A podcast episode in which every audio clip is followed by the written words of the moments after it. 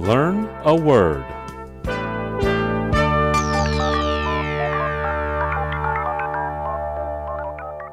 今天我们要学的词是 albeit. Albeit is spelled A L B E I T. Albeit. albeit 是一个副词，意思是尽管。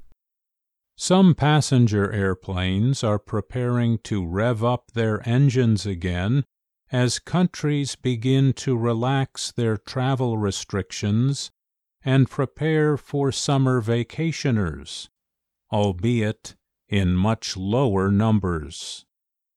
随着各国开始放宽旅行限制，一些民用班机正准备再度开动引擎，为夏季游客做准备。尽管游客数量会少得多。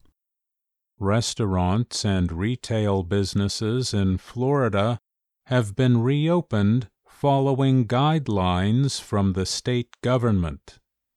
Governor Ron DeSantis also announced that hair and nail salons may reopen, albeit with certain restrictions.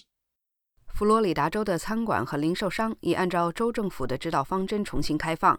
州长罗恩·德桑蒂斯还宣布，美发店和美甲店也可以重新开放， 尽管有一定的限制。